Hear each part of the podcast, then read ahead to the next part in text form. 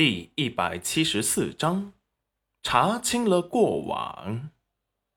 见戚云染面无表情，也不说话，萧景轩突然就说不下去了，眼泪在眼眶里打转。对不起，干娘，是不是我说错话了？戚云染把他抱入怀中。萧景轩想的没错，是干娘想错了。他原本是以为裴元君要不了多久就会回京城，放任小景轩跟他相处，弥补他没有得到过的父爱，却没想到小景轩对裴元君生了不舍的父子之情。要是裴元君以后和他分开走了，那对小景轩来说，无疑又是一种不负责任的伤害。对不起，小轩儿。是干娘的错。干娘别哭，景轩再也不乱说话了。齐云染见吓着小轩儿了，立即破涕为笑。干娘没哭，我们先去买种子吧。说完，拉着小景轩去了种子铺，买了黄瓜种子、甜瓜种子，还有豆角地瓜种子。买的差不多了，又买了一些玉米种子。这段时间种一些玉米还是可以的，虽然比别人晚些，但是还是有收成的。齐云染最后买齐了种子，又带着小景轩去了客满楼，大吃了顿。菜上桌了之后，才发现这里的菜还没有他做的好吃。没吃几口就放下了筷子，最后想起家里还有裴元君，早餐都没有给他准备，不知他吃了没有，准备把吃剩下的打包回去给他吃。小景轩见戚云染终于想起了干爹，这才松了口气，他就怕他昨日无心之语伤了干爹干娘的关系。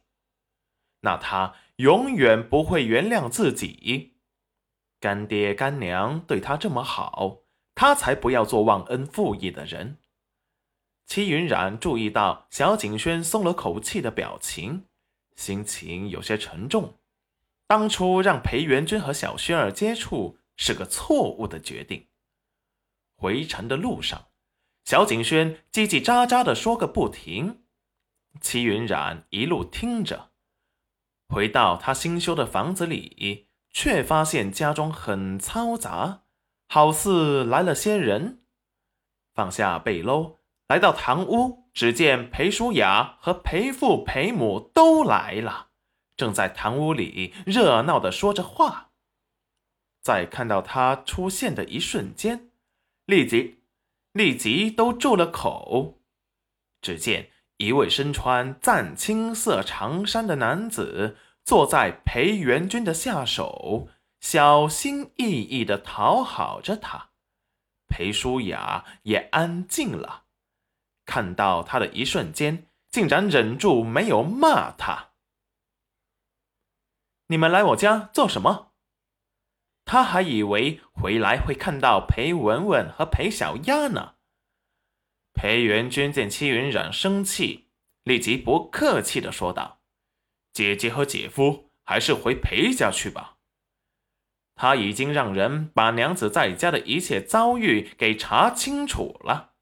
看过调查的资料后，暴怒的心情久久不能平复。他放在心尖尖上的娘子，竟然受到了他们如此不公的欺辱。他这个姐姐。”心高气傲，却看中了个绣花枕头，在业绩上不行，总想走些歪门邪道的捷径，还敢在外面养外室。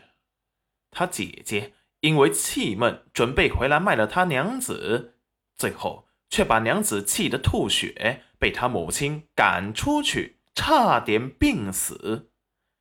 这就是。他的姐姐和双亲残忍又刻薄，他看在她是姐姐的份上，放他一马。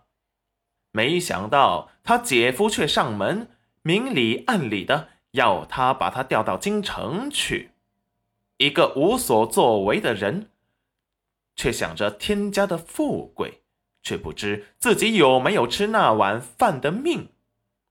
他以为现在楼曲国那年轻的帝王是吃素的吗？那大郎，姐夫的事。孙武国试探的问道。裴元君清冷的扫了他一眼：“姐夫回去等消息就是了。”孙武国大喜，裴母和裴淑雅也是惊喜的对视一眼。大郎。答应了，那真是谢谢大郎了。姐夫，我这就回去等候你的好消息了。说完，扶着裴淑雅，娘子请。裴淑雅高傲的扫了孙武国一眼，冷哼一声，走在了前面。裴母眼里闪过满意，还治不了你。想把外事扶正，还得看他儿子答不答应。有他们裴家在那，孙武国休想欺负他家舒雅。